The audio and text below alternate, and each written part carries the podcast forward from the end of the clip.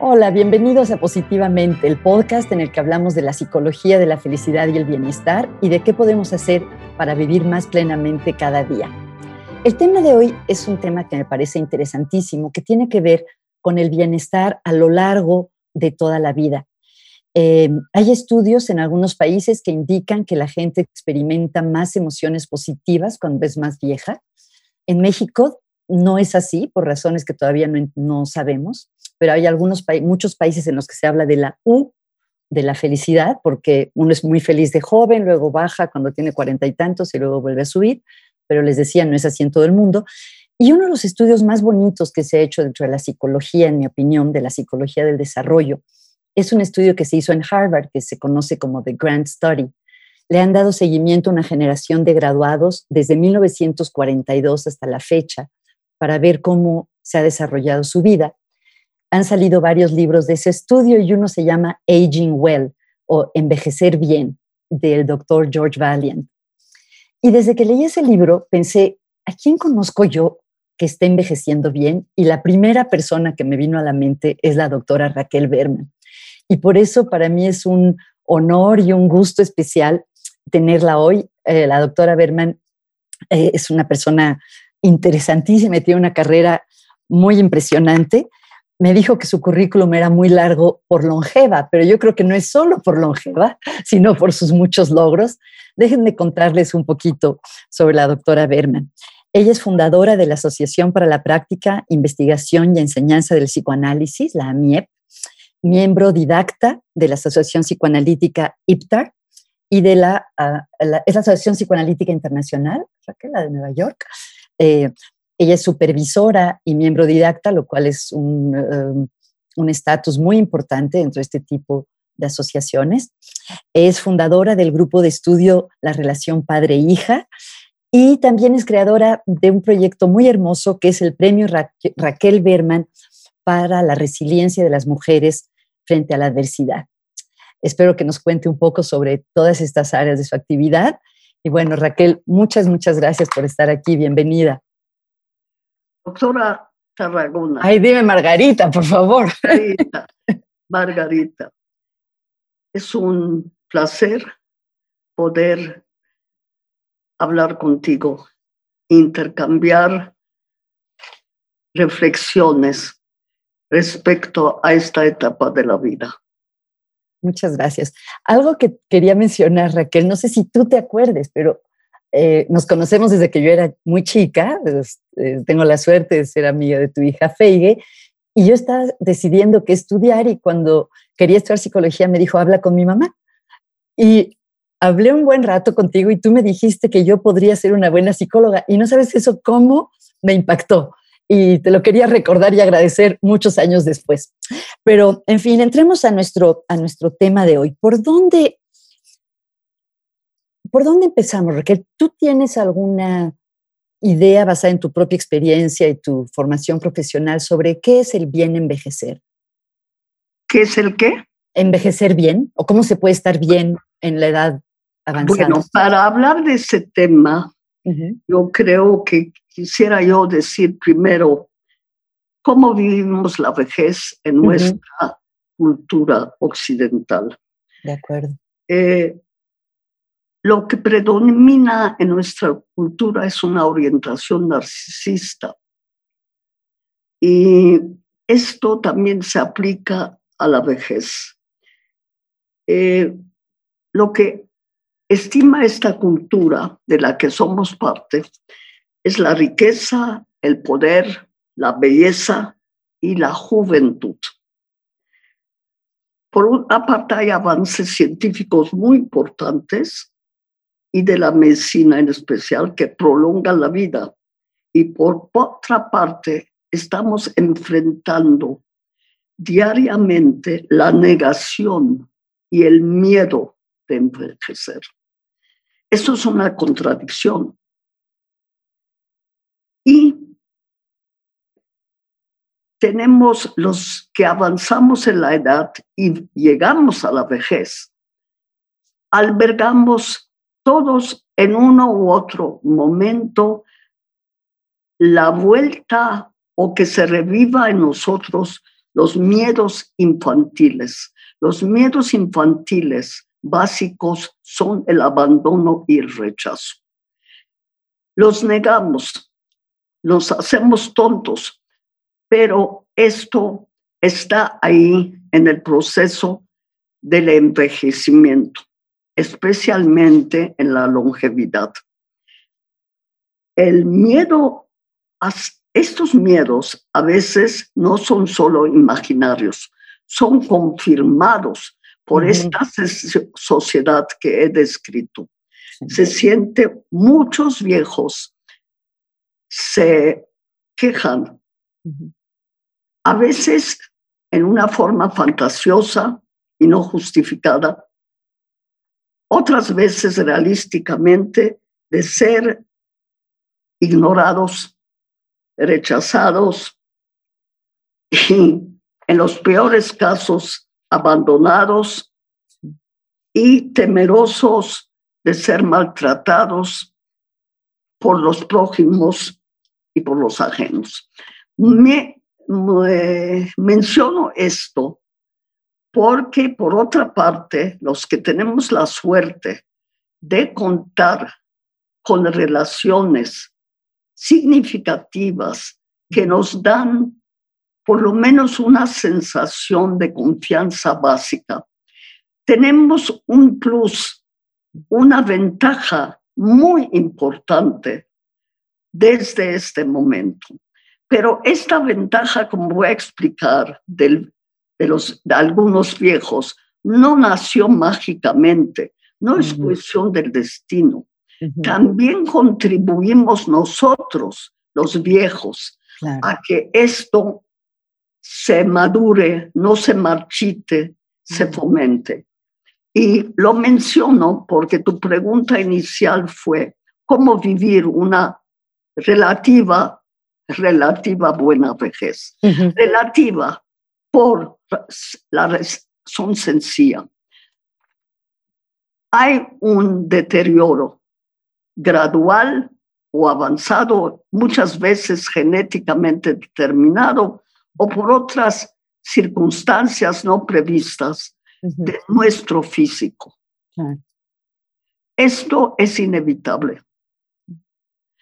Y esto, como ya dije, muchas veces es negado, rechazado maníacamente, narcísticamente, paranoicamente o depresivamente, mm. donde exageramos, dirigimos todo lo malo hacia nosotros mismos o en el narciso todo lo malo en los demás.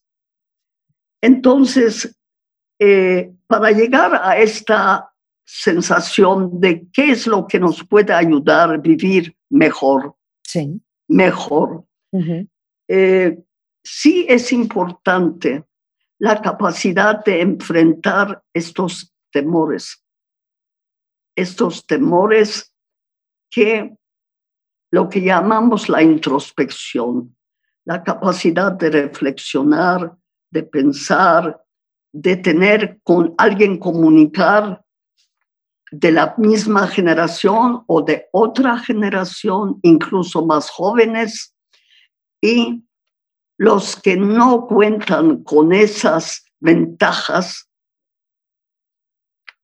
existe la posibilidad de acudir a la ayuda profesional. La ayuda profesional que contradice lo que dijo Freud, que a los 40 años no ya es posible la conversación, la reflexión, la elaboración de temores, de ansiedades, de ambiciones, de intereses donde se necesita tal vez la ayuda del otro para darle uno a uno reaseguramiento, apoyo, para que estas aspiraciones menguantes no desaparezcan. Son una clave muy importante para sentirse vital, porque nada más que pasen los años sin sentir que uno no está vivo es, una, es un proceso sencillamente resignación, de de apatía, de sometimiento, de aumentada dependencia, que son precisamente las fuerzas antivida mm. en el ser humano.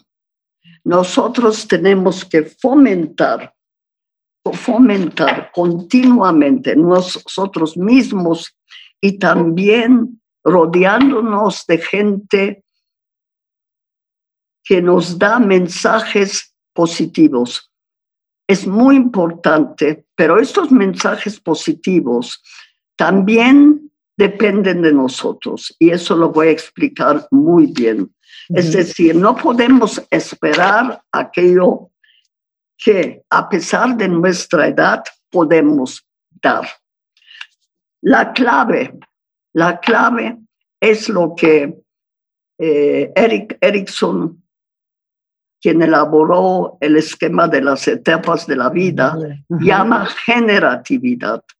Es la capacidad de dar sin al otro, sin controlar, sin dominar y sin por lo menos no hacerse ilusiones o, o afianzar la idea que va, va a haber de regreso. Generalmente lo hay, lo hay. Pero esta generatividad es la energía, es la electricidad que nos hace, que nos da energía eh, de mantenernos vivos. ¿Qué quiere decir mantenernos vivos? Tener relaciones significativas. Eso es estar vivo. Porque nada más una vida centrada en sí misma, narcisista, lleva a la paulatina descomposición emocional. Es una vida de ira, de indignación, pero no justificada, de enojo, de sospechas, de sentirse maltratado. Mm. Entonces, la, la clave es también Claro, quiero decir algo, que todos nacemos con una serie de factores genéticos que todavía no entendemos muy bien, con mayor energía, con mayor capacidad asertiva. Mm. Tú tienes muchísima. Sí. Y esto en parte tiene que ver, ya que lo mencionaste, con relaciones con personas significativas a lo largo de nuestra vida. Con eso no quiero decir que todos hemos tenido relaciones con personas negativas o que hemos eh, cometido errores o hemos dañado a otros o hemos eh, tenido actitudes irresponsables. Todos tenemos un cúmulo de porque la condición humana es una condición relativa, es una condición, no es perfecta. Claro, claro, y compleja. perfecta.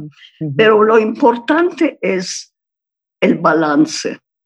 ¿Qué tanto hemos podido apoyarnos o identificarnos o tuvimos la suerte y creo que todo el mundo puede tenerla de encontrar en nuestro camino personas, basta que sea una, mm. personas que nos dieron una, una alimentación emocional que ha estimulado nuestra asertividad. Eso, la asertividad en la vejez, es muy importante cultivarla, cultivarla y cultivar los estímulos y las personas que la apoyan, que no la desaniman, que dicen, ay, no hagas eso, ¿para qué lo haces? Mm, etcétera, ujú. etcétera. Esto es muy importante. Y también es muy importante la relación con jóvenes, no solamente con la misma generación. Con los jóvenes, eh, los que tienen la suerte de tener nietos, bisnietos, y en, en caso de su ausencia, sustitutos a, esta, a estas personas, tienen la oportunidad de desarrollar una cualidad muy importante que es la mentoría, la Mm, mentoría de los viejos a los jóvenes. Claro. Es decir, dar, dar no solamente la experiencia buena, porque eso es idealizado, también las experiencias malas, para que el joven tome contacto con la realidad. La vida es una mezcla de cosas. Sí. y entonces pueda recibir lo que le conviene y descartar y decir, no, este camino no lo voy a seguir. ¿no? Esto es muy importante, implica la tolerancia de presentarse no como un ser idealizado frente a, a otras personas, sino hablar con la verdad de quién es uno. Ahora bien, sobre la asertividad. Eh, algunos científicos que han estudiado el fenómeno han observado que las mujeres, o conforme envejecen, tienen más disponibilidad asertiva. Tal vez es una cosa hormonal también. Qué interesante. Y los hombres se vuelven más receptivos y más dependientes, aunque muchos se defienden reactivamente en una forma muy intensa. Entonces, especialmente refiriéndose a nuestra cultura, lo, lo asertivo que yo creo que puede existir también en todas las fases de la vida, pero que en esta cultura todavía machista hay que, la mujer tiene que disfrazar su asertividad, generalmente acentuando sus actitudes receptivas, ya que son mal vistas por la cultura machista. Esto lo saben muy bien las profesionistas, las que trabajan en la empresa privada, las, las, eh, las que dirigen compañías, de que es un arte muy especial. Yo no lo defiendo, pero es adaptativo porque seguimos viviendo en un mundo machista. Entonces, eso de esta, esta contraste, esta transformación, no siempre lleva a que la pareja pueda embonar y la edad, conforme, conforme envejecemos, se dan conflictos muy importantes en la pareja que pueden eh, desencadenar el divorcio o al contrario, la capacidad de transformación de la pareja.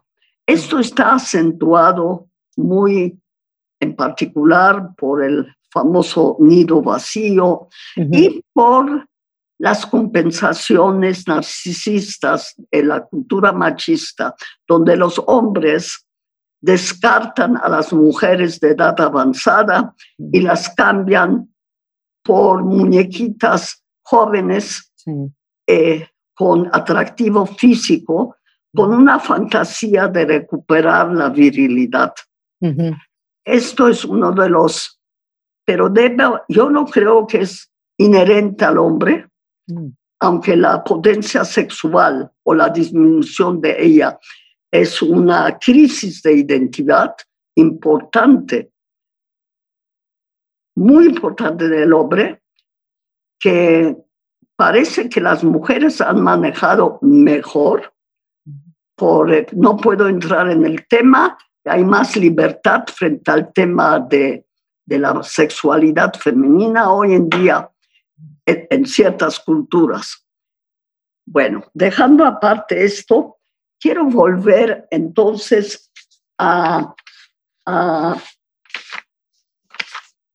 repetir, para vivir una mejor vida psicológicamente hablando, porque nadie tiene garantías sobre sus, su salud física. Claro.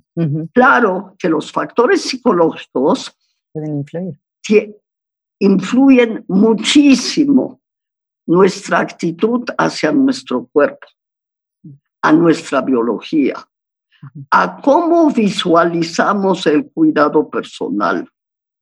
Y tiene mucho que ver con la autoestima hacia uno mismo, que es muy diferente que el narcisismo. Claro. ¿No? Es el afecto que podemos movilizar hacia nosotros mismos, hacia nosotros mismos, la empatía,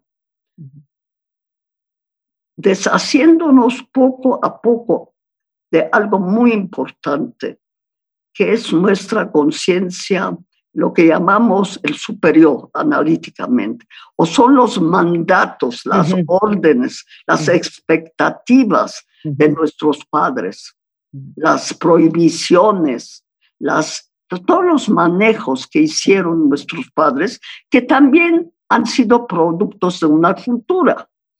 Entonces, en la medida que podemos, sin perder el vínculo interno con nuestros padres, diferenciarnos de estos mandatos y adquirir más de, de nosotros mismos, más simpatía.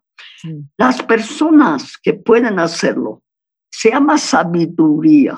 Ay, me leíste, iba a preguntar justamente sobre la sabiduría. Qué bueno que tocas el tema. Es parte de la sabiduría, pero también esta capacidad que no es fácil y que implica pasar por crisis de identidad, porque la vejez conforme va progresando, implica pérdidas constantes.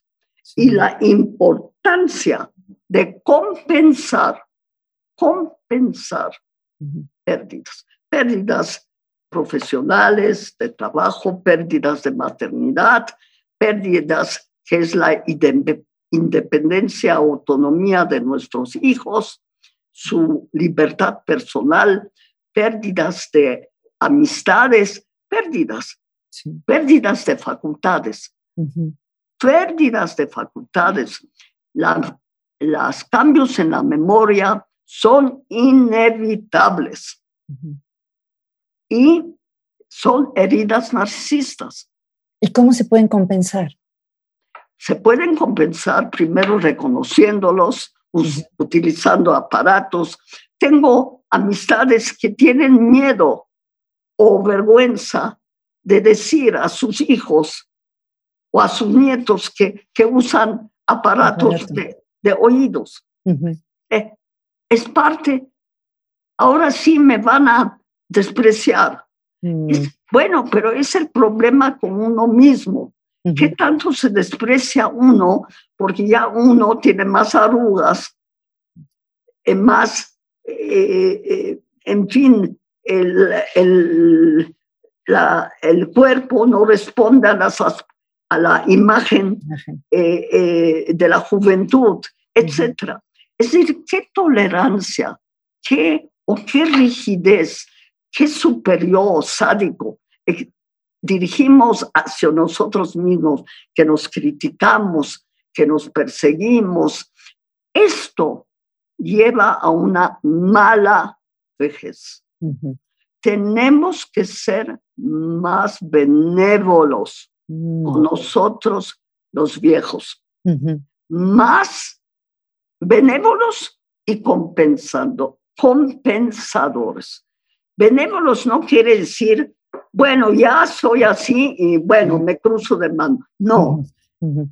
Buscar es un arte, compensar. Es decir, perder amigos, perder pareja, es tratar de compensar en una forma creativa. No tiene que ser idéntica lo que perdimos. Muy importante. Y lo que otra vez es la generatividad. Lo que sentimos si somos más benevolentes, empáticos con nosotros mismos, lo seremos con los demás. En la medida que somos perseguidores de nosotros mismos, lo vamos a hacer con los demás. El ser, el poder perdonarse, porque quien no ha cometido errores y quien no ha fallado en ciertos momentos cuando debía haber acertado y tantas cosas. Y que se ha equivocado y que ha cometido, eh, ha hecho decisiones que llevaron a malos resultados. Sí, pero seguir con ese peso es el camino a la esterilidad, a la decadencia, a la, a la muerte en vida. Una de las cosas más importantes es lo que un analista ha llamado el asesinato del alma, soul murder. Mm. Es lo que muchas veces nos hacemos nosotros mismos. Y no hay que quitar la importancia del mundo circundante. Hay gente que nos ayuda a ese asesinato. Y en contraste que hay gente que nos sostiene y que nos alivia. Y nosotros igual. Yo hace unos meses eh, fui entrevistada por mi bisnieta mayor. ¡Qué maravilla! Para, sí, esto fue la tarea que les dieron en el primero de secundaria, creo, o segundo. Bueno, porque tengo varios y a veces me, te confundes. Bueno, y eh, después de hablar de eso y de enfatizar ciertas cosas con ella, me viene ella con el mensaje que por favor le hable a su grupo por Zoom. ¿Y, lo hicieron? Sí. increíble. ¿Y qué querían saber los niños de esa edad? ¿Qué querían saber de, alguien de tu ah, generación? Entonces, yo pensé, dije, primero, breve. Segundo, tengo que ponerme en la posición de ellos. Una viejita que les va a hablar. ¿Qué, nos importa? Es lo, y me, eh, el, el, me imaginé el, el diálogo interno. Ay, qué, qué lata, ¿para qué? ¿Qué nos va a decir? No nos interesa. Entonces dije, tienes que ser muy breve y muy contundente y no, y no llenarles de, de babosadas que van a decir, ay, no nos interesa. Bueno, además, ¿qué utilidad? Es otro tiempo. Bueno, entonces les dije que les dije esto, les dije, ustedes, eh, vengo aquí la bisabuelita, entonces ustedes van a decir, bueno, pues como queremos a Daniela, le dijimos sí, ok. Entonces, eh, les, les hablé de mis sentimientos y eh, les dije, les voy a decir pero muy cortito. Ahorita que está la pandemia, no pierdan más tiempo. Por Zoom, por teléfono, por WhatsApp, por donde quieran. Busquen a sus abuelos. Y si tienen bisabuelos, apresúrense mucho. Y dígales que les cuente sus historias. Ustedes van a decir, ustedes van a decir, ¿para qué quiero saber de esa historia? Pues fíjense, es muy importante que saben estas historias para beneficio de ustedes. Es como una película. Necesitan saber qué pasó antes y qué puede pasar después. Es decir, ustedes son parte de una cadena y estos relatos son para que tengan una actitud crítica. Digan, esto sí me va a servir. Esto sí. Esto no me gusta para nada porque lo hizo, etcétera, etcétera.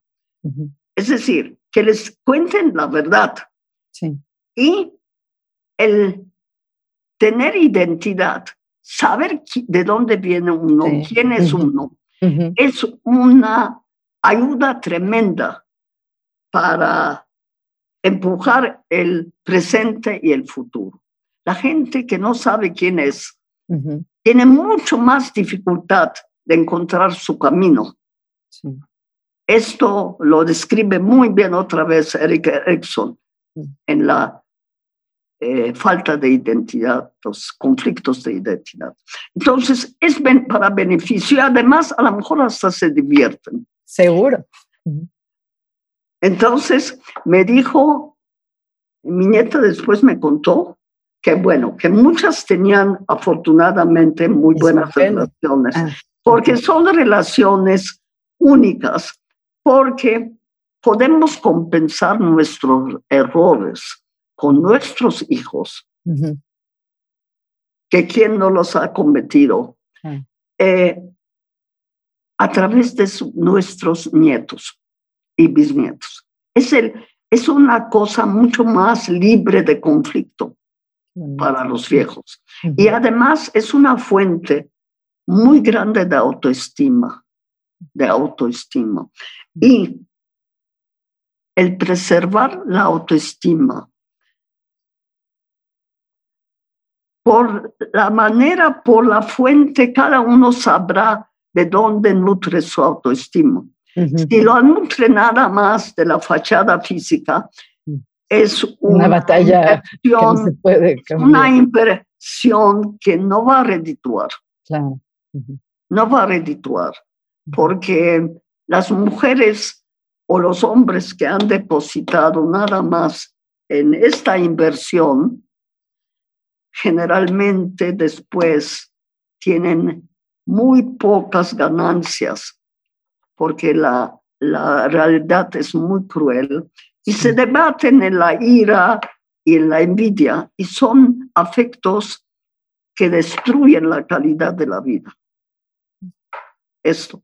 Los hombres tienen los mismos problemas, ¿eh? Mm. los mismos, nada más que están más encubiertos. Mm. Es decir, la, la envidia, la competitividad, la ira por los más jóvenes que están mostrando en plena asertividad sus facultades. Por eso vuelvo al tema de la eh, generatividad, la mentoría, la mentoría, la, la satisfacción profunda sin control, sin aspiraciones de dominio del otro, de, encontrar, no toda la gente está dispuesta a la mentoría. Se implica condiciones muy especiales del que lo quiere recibir. Y, y créeme, créeme, hay muchísima gente que lo quiere recibir más allá si uno no la encuentra en el círculo de la familia. Muchísimo. Y puede desarrollarse en intereses en, en el medio comunitario, en el medio de la enseñanza, en el medio familiar. Se puede. Eh, ok, qué bien.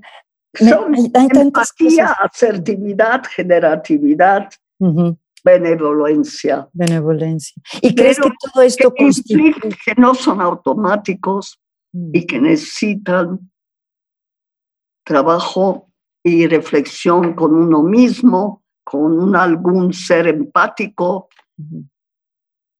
dentro de un vínculo y tal vez sea una de las raíces de la resiliencia.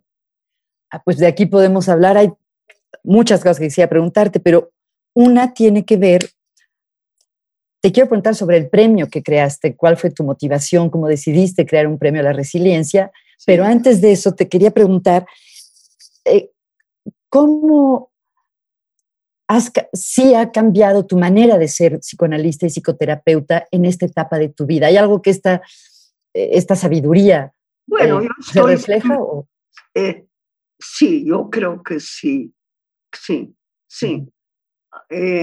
yo creo, yo creo que tengo el mismo perfil caracterológico. Sí. lo bueno y lo malo.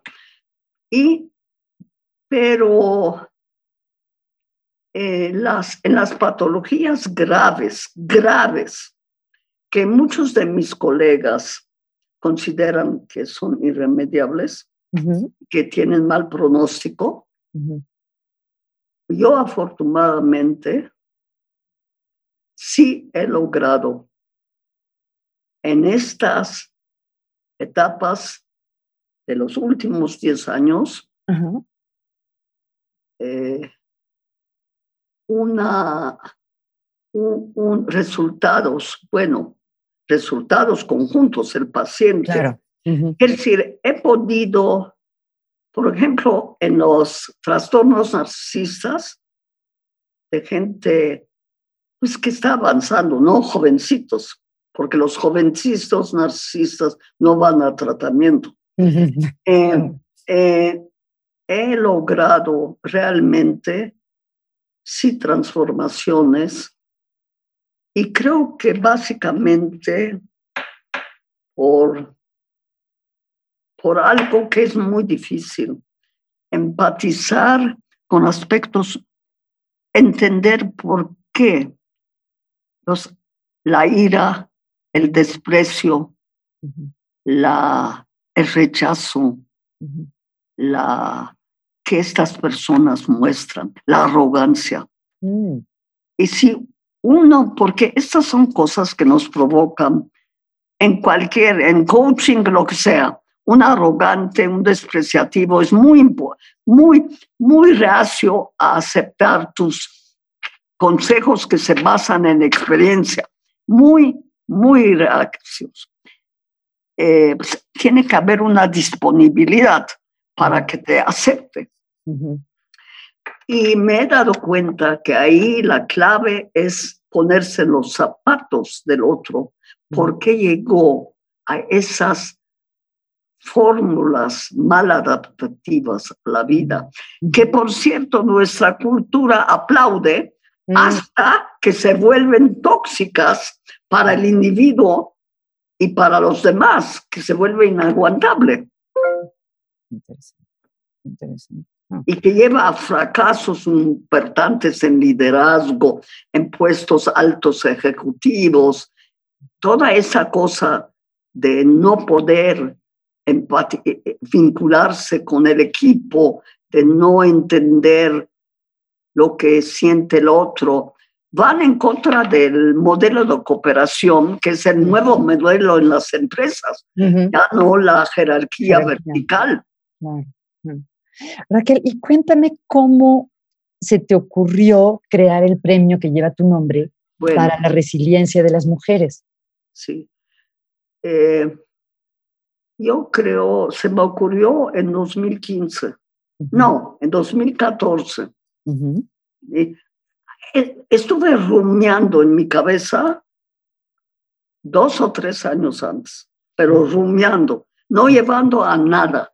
Es decir, todas las ideas llevan a rumiar primero, ¿no? Y... Pero es porque querías crear un premio, o sea, es una cuestión también como de generatividad, de, de contribución. No, yo, no, no, muy concreto, no quería otros premios. Muy ah, concreto. ya sabías que era sobre resiliencia. Yo quería transmitir una idea que para mí es importante, que la autoestima, la resiliencia, la la superar adversidades. Ahora, mi historia personal es determinante mm. porque soy refugiada del nazismo. Y el nazismo era el enfrentamiento con la muerte. Es decir, es decir, el haber huido y tener un ejemplo de mi padre, cuya historia la describe muy bien mi hermana Lea Goldberg. En un ¿Está escrita? Ah, ¿cuál es el libro para que lo busque, para que, lo busquemos? El libro Más allá de los hechos. Ok. Doctora Lea Goldberg. Okay. Que describe cómo la resiliencia de mi padre, que siempre la tuvo, pero que se moviliza de una forma creativa y extraordinaria para sacarnos de, para hacer posible la huida y salvar la vida, no solamente de sus hijos, sino salvar la vida de otros tres niños. ¡Ay, qué increíble! Sí. Mm. Y, y la, la, la, fuerza, la idea, la forma en que lo hizo, que por cierto me sirvió mucho durante esta pandemia, mm. donde él siempre recordé la vida primero, la vida primero, la vida primero, la vida primero. ¿Ese era su, su lema, su mensaje? Sí, es un mensaje de la, de la Biblia, de la ortodoxia. Mm. Dice, la vida es sagrada. La vida es sagrada. Puedes violar incluso preceptos. Sí, para preservar la vida. Para proteger la vida. Eh, y entonces esto, eso de que también el mérito de mi madre de tener cinco gentes ahí, eh, eh, niños, niños de 10, 11, 12, etcétera. Toda esa historia está descrita. esto, conforme fui envejeciendo, como que fue cada vez más importante. En la mm. juventud, como que negué esto, esta situación en parte. Pues estaba yo muy ocupada con mis cosas, ¿no? En la juventud es mucho narcisismo, mucho, mucha aventura, mucha, mucho descubrimiento. Y conforme fui envejeciendo, yo creo que a mucha gente le pasa, revisa. Te iba a decir, a mí me está pasando algo similar, como que yo veía la historia de mis abuelos, de mis padres, y pues eso era. Y ahora pienso lo que vivieron y me parece increíblemente conmovedor, admirable, increíble. Pero sigamos contigo, Raquel. Sí, no, sí. Es, conforme fui envejeciendo, se, se, volvió yo cada vez más importante.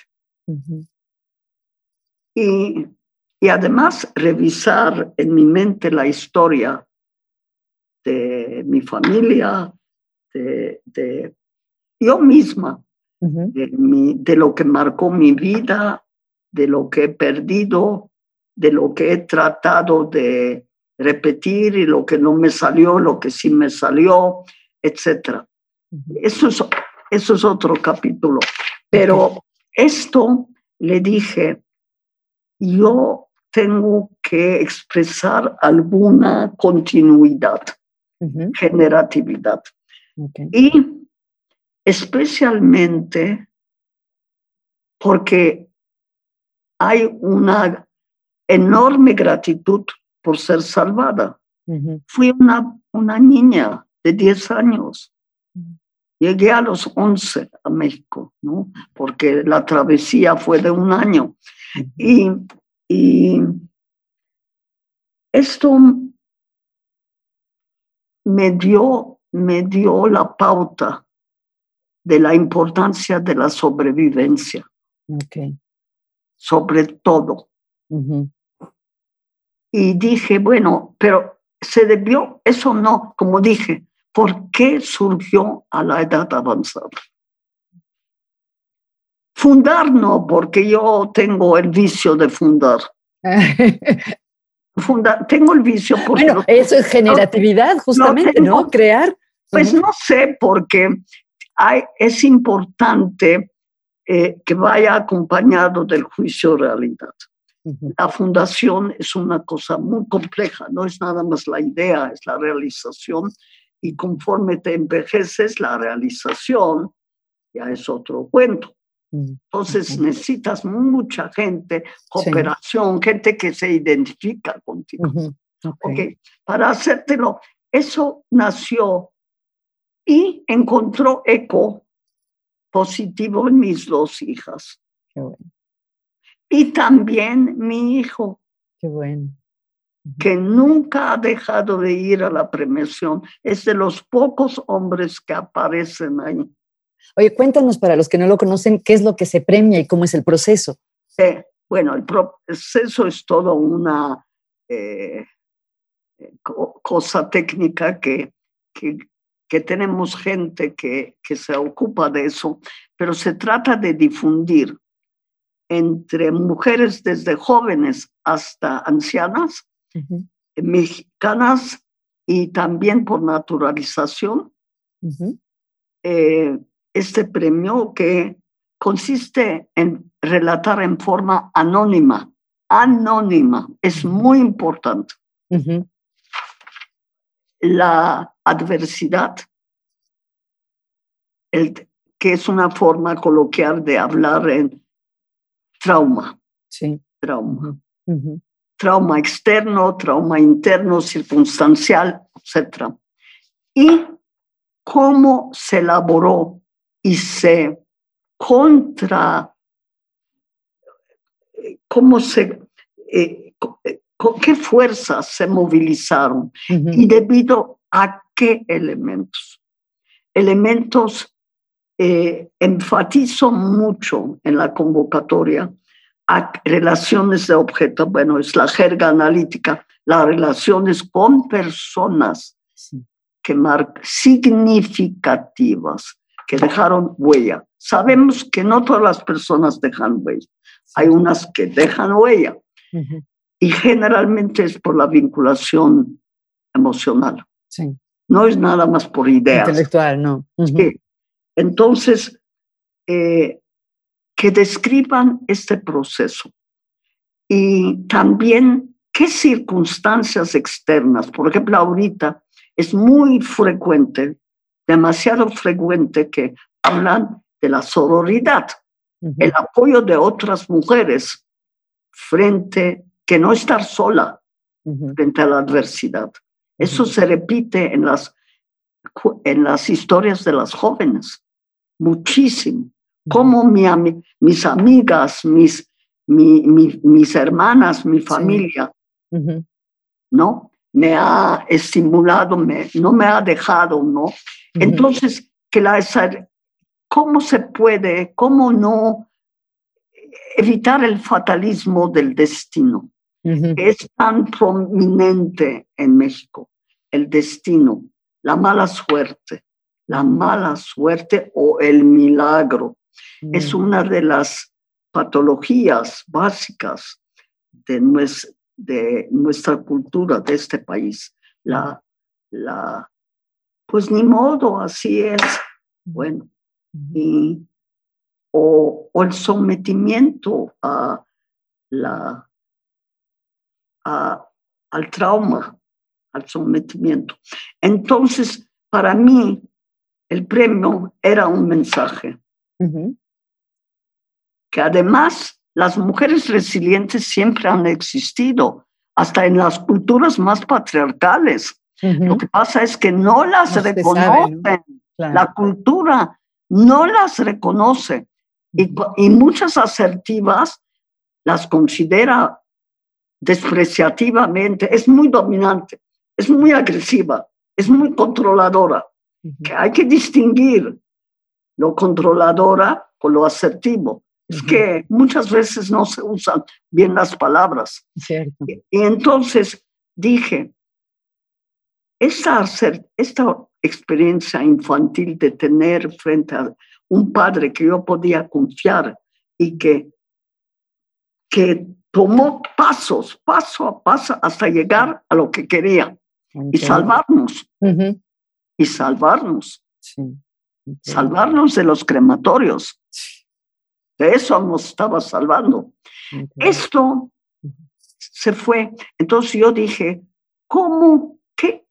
Algo me movió que yo tenía que hacer algo. Porque esto es el ideal del yo, que todos nos quedamos lo que las expectativas o los modelos de nuestros padres. Eso se nos queda. A veces podemos hacer algo para ser fieles a nuestros abuelos o a nuestros otras veces los que no tienen esta oportunidad pues los de veras merecen mi compasión porque porque es una gran cosa para sentirse vital entonces, estoy hablando de eso para que no se crea que es puro altruismo hacer un premio. No, no, no. El premio tiene también beneficios para uno, de estimulantes, de, en mi caso, es subrayar la importancia de la asertividad, de la resiliencia, es otra palabra.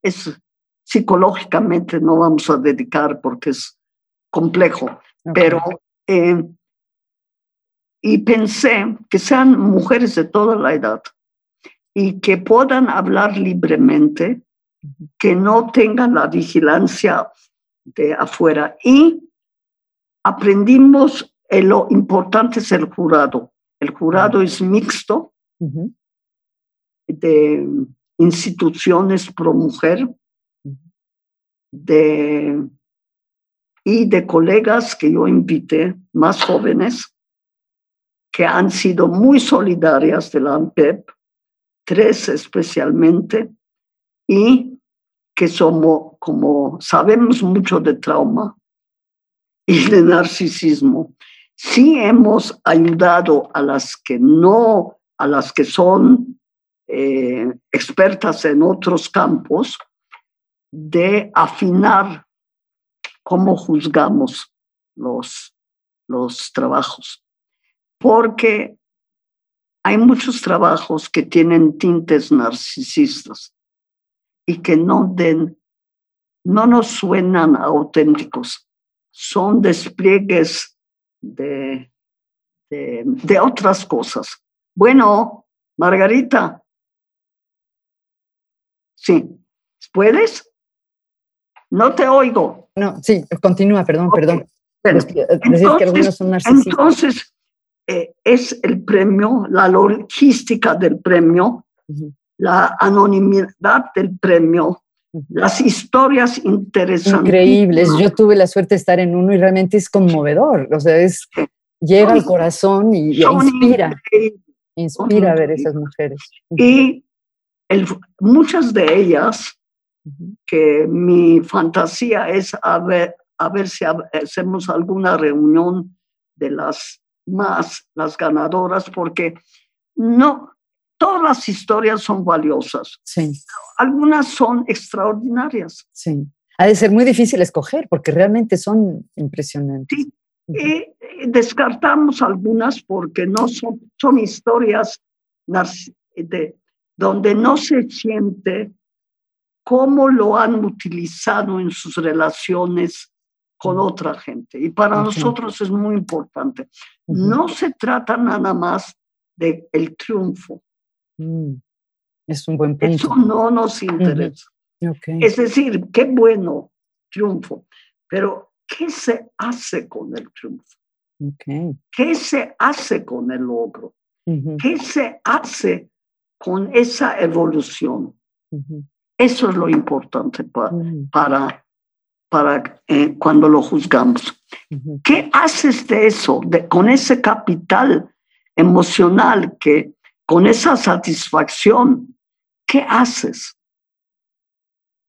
Entonces, eso es determinante para el premio y que lo hace diferente a premios que, que eh, premian el mejor libro o la mm, mejor poesía, que es muy loable, pero los criterios son diferentes. A, nosotros no, nos interesa qué clase de persona Qué maravilla. ¿Qué transformación hubo a partir de este proceso de recuperarse de una situación traumática? Eso es lo que nos interesa. ¿Y qué has hecho de esto? Qué, fantástico. ¿Qué has hecho de esto? Y las historias son increíbles. Y otra cosa muy importante es como yo he estudiado y he escrito sobre la introducción del machismo por la mujer. La mujer introyecta el machismo. Sí. Es uno de los primeros trabajos que una mujer, que lo escribí en los ochentas, no ahora, en los ochentas. Entonces, eh, es muy importante.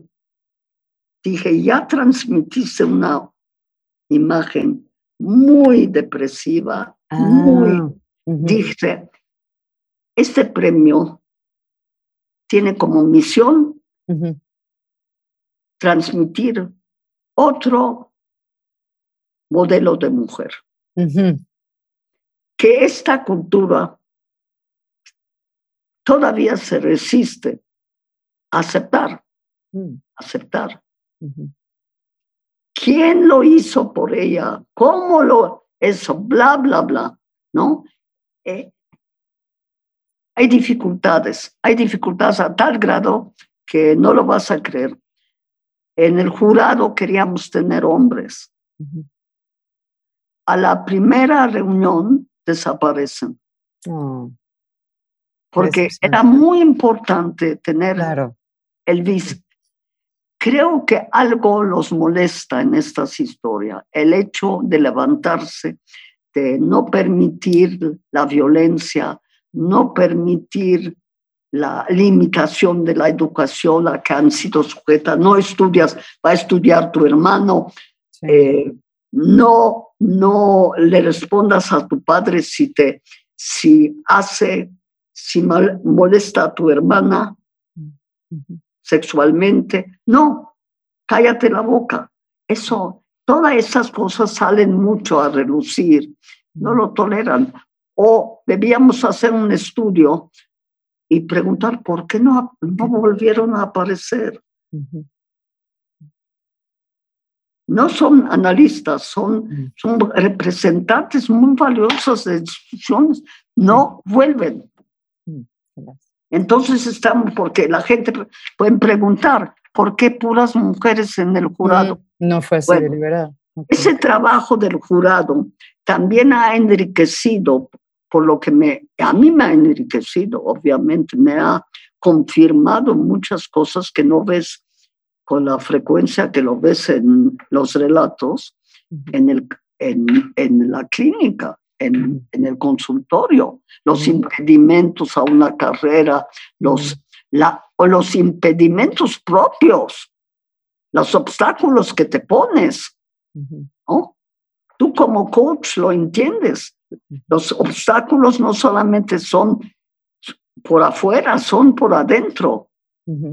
Bueno, entonces, eh, el mensaje, y la tercera, la primera razón fue la continuidad de, de mi padre. La segunda fue a, la edad crítica, que es la vejez.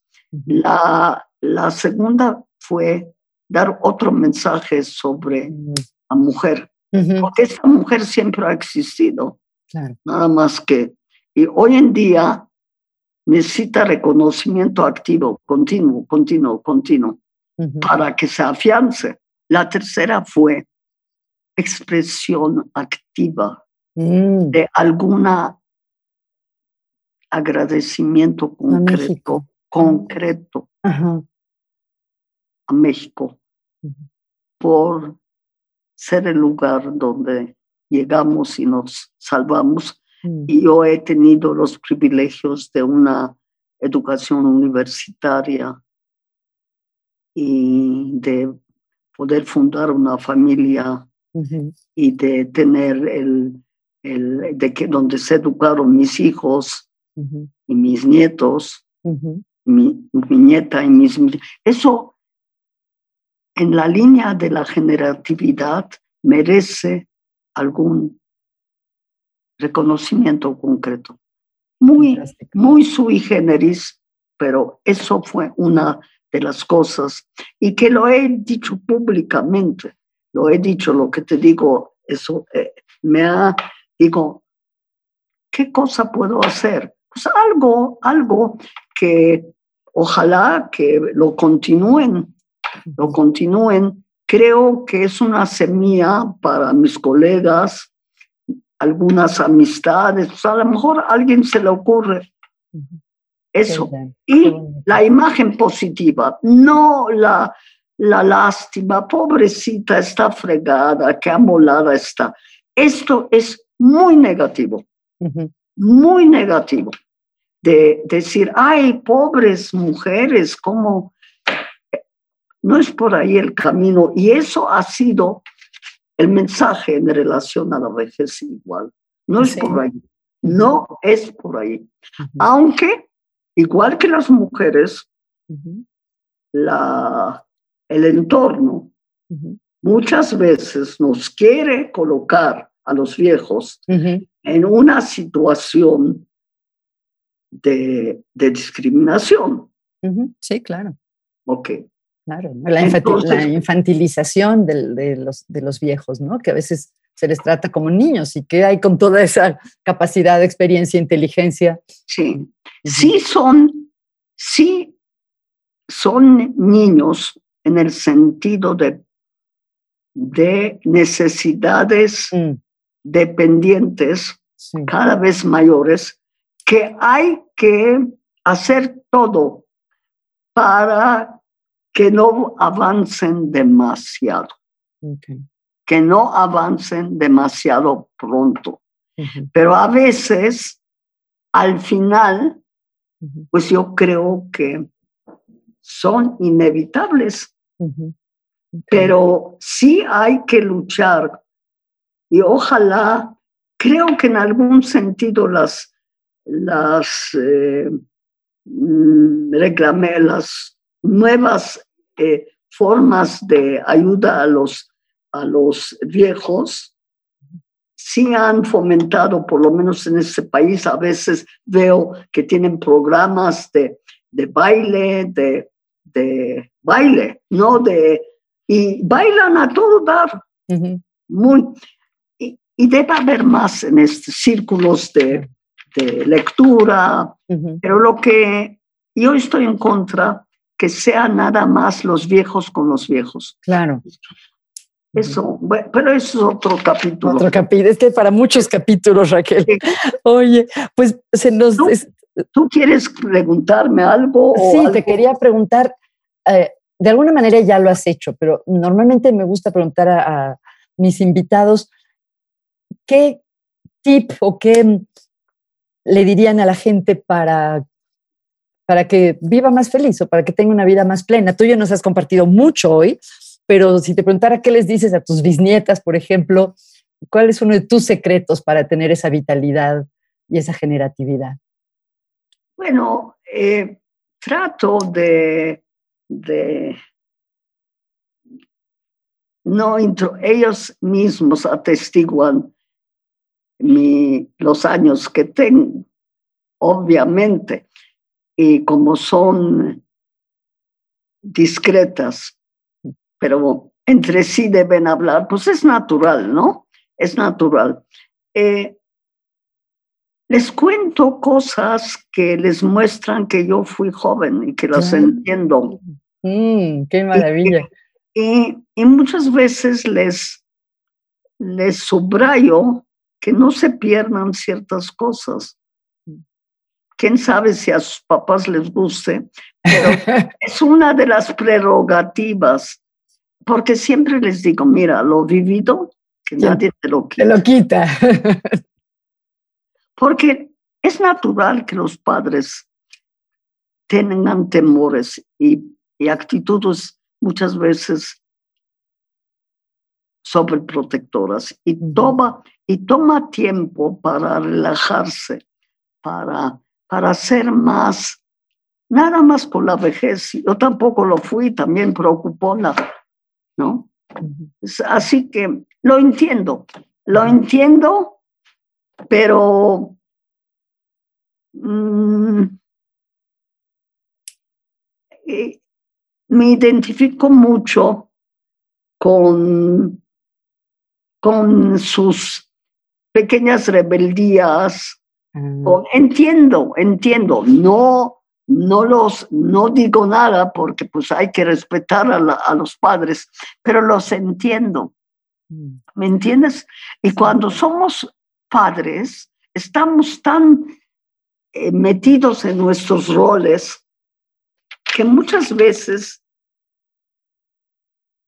nos falta eso, no lo, sentimos como algo em, que, pesa, que tenemos que ayudar, que tenemos que apoyar, que tenemos que empujar, que bla, bla, bla, bla. Tú lo sabes igual, tú lo sabes igual, pero el, el, el, el, el rol de, de abuelos sí debe tener esa transformación. Qué bonito. Me recordó lo que decías respecto a tus pacientes, que puedes entender y ponerte en los zapatos aún de gente que puede parecer muy difícil. Eh, y veo un paralelo con esto que dices, me da la impresión que entiendes como toda la gama del, o una gran gama de la experiencia. Sí, porque mira, es que son tan negativas las gentes que yo he tratado, tan negativas, tan poco atractivas emocionalmente, que es muy natural que en la vida diaria yo no, yo trataría escoger gentes donde hay un vínculo mutuo, pero profesionalmente hay un deber, hay una función curativa.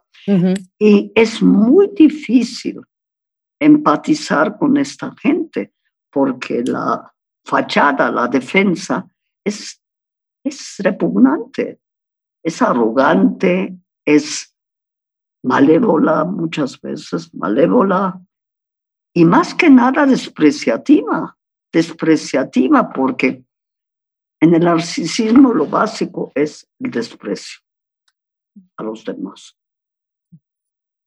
Lástima, porque ah, habíamos terminado con algo muy bonito, lo de tus bisnietas, y por comentarte los pacientes ya estamos acabando con los... Que, me preguntaste. No, sí, sí, sí. Yo lo veía como una cualidad tuya de, que, de poder ponerte en los zapatos de mucha gente, ¿no? Desde tu nieta chiquita hasta una persona eh, difícil o No es fácil, porque a veces, sabes que cuando vemos a gente muy autodestructiva, que tienen muchas virtudes, talentos, creatividad, inteligencia, pero algo muy autodestructivo que da pena verlo. Esto esto es muy difícil. no, no, terapéuticamente no. Para mí, terapéuticamente no. Hago mi esfuerzo y muchas veces se puede. Hay que tener mucha paciencia. Pero en las relaciones no tienes ese derecho ni ese mandato. Profesionalmente, tú como psicóloga tienes un mandato. ¿Para qué viene la persona?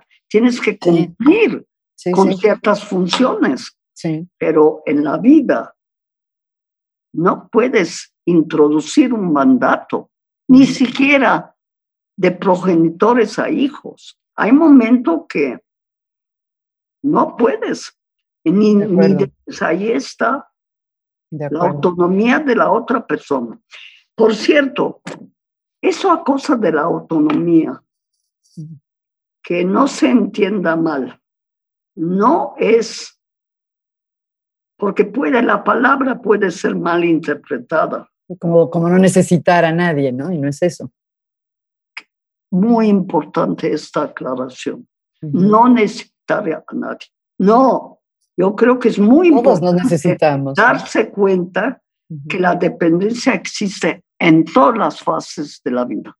Es una ilusión que queremos pero va disminuyendo por realidades, realidades. La vejez en gran medida exige la capacidad de enfrentar la realidad y de hacer lo que se llama duelo, mm. de ponernos en contacto, lo que nunca más va a ser. Esto es muy doloroso.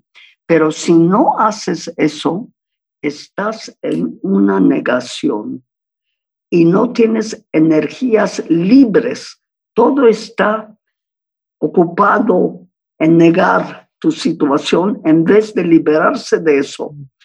Y la, lo que tienes de energía, meterlo en cosas que te apasionan. Puede ser jardinería, puede ser seguir con algo, pero en otra forma de tu vocación.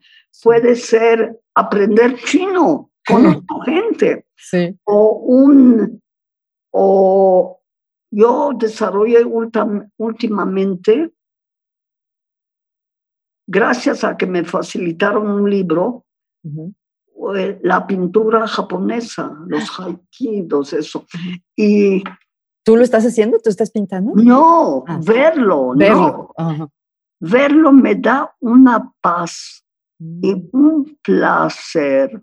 Conste que yo siempre he sido muy aficionada a la pintura. A la pintura. Claro. Y sé algo de la pintura occidental. Me ha interesado durante toda mi vida. Y esto es algo nuevo.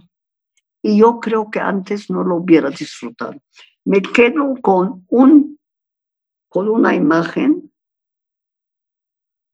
puedo quedar 15, 20 minutos. ¡Qué increíble! sí, y es una experiencia nueva, totalmente nueva, y que me satisface. Y la conecto mucho, mucho con la persona a la que le debemos la salvación. No, me refiero, no los, no el viaje y todo, sino los que nos dio las visas, el mm. Sugihara.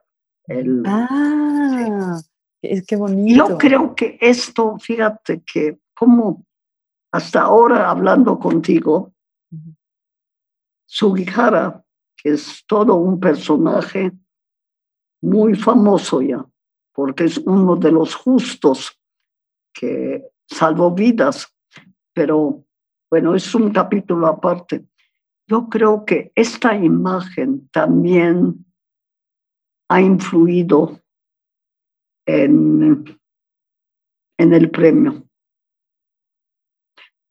Porque el premio es una, es una, es un detalle en la vida de las mujeres que tienen la osadía porque descubren en sí la asertividad, que les cuesta mucho trabajo. Algunas hablan que les tomó meses para sentarse a escribir.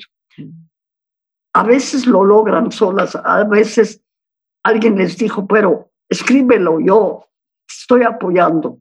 Y, y describen cómo logran superar todo esto por dentro de no ponerlo en papel. Esto es un camino muy importante que es, que es un ejemplo en otra forma para los viejos. Realizar alguna fantasía que uno la ha pospuesto, la ha ninguneado, la ha devaluado y darse el gusto. Darse el gusto. Darse el gusto. Una amiga mía decidió no sé si imprudentemente o no, gastarse todo el dinero, bastante más joven, en viajar. Nunca pudo viajar. Mm. Y se gastó todo. Mm.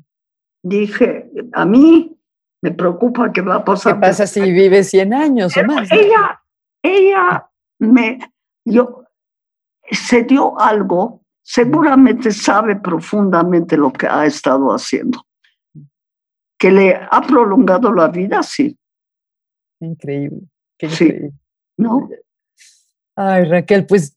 ¿Qué más me quieres preguntar? Pues ya, yo creo que, que bueno, como en varias ocasiones dijiste, esto es otro capítulo y hay tantos capítulos de los que podríamos hablar, pero creo que podríamos em, terminar aquí. Creo que has compartido muchísima sabiduría que espero que todos escuchemos, no una, sino varias veces.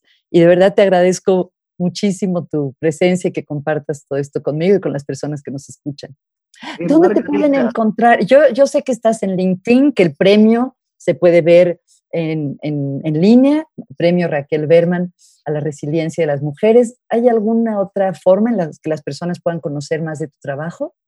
Mm, bueno, parece, fíjate que estamos tratando de que se realice, se realizó durante la pandemia, seguimos, y por Zoom. Okay. Y este año estamos en el proceso de también de continuar el premio. Y se han unido, y esto me satisface muchísimo, porque mi asociación está otorgando un pequeño premio a nada más adolescentes. Ay, qué bonito. Que es otro cuento, porque es cuando empieza esto y el premio ha sido crucial para fomentar eh, los pasos siguientes. La satisfacción, por ejemplo, de una chica indígena de Yucatán, que a, raíz del premio se atrevió a solicitar una beca en Columbia, creo, University, y la logró. Wow. Se atrevió es, hay un abismo entre sus orígenes y Qué maravilla, qué maravilla. Eso es una satisfacción. Claro, enorme, ¿no? Que un premio que no cambia nada, porque pues no, no. Pero, el pero a una persona sí, ¿no? Completamente le puede cambiar. Es el, símbolo, porque en su familia hubo oposición a, que ella estudie. Mm. Nada más lo, el hermano, los hermanos, ella no. ¿Para qué te vas a casar? Vas a tener siempre oposición, oposición. Entonces, y la resiliencia, los caminos de la resiliencia lo describió.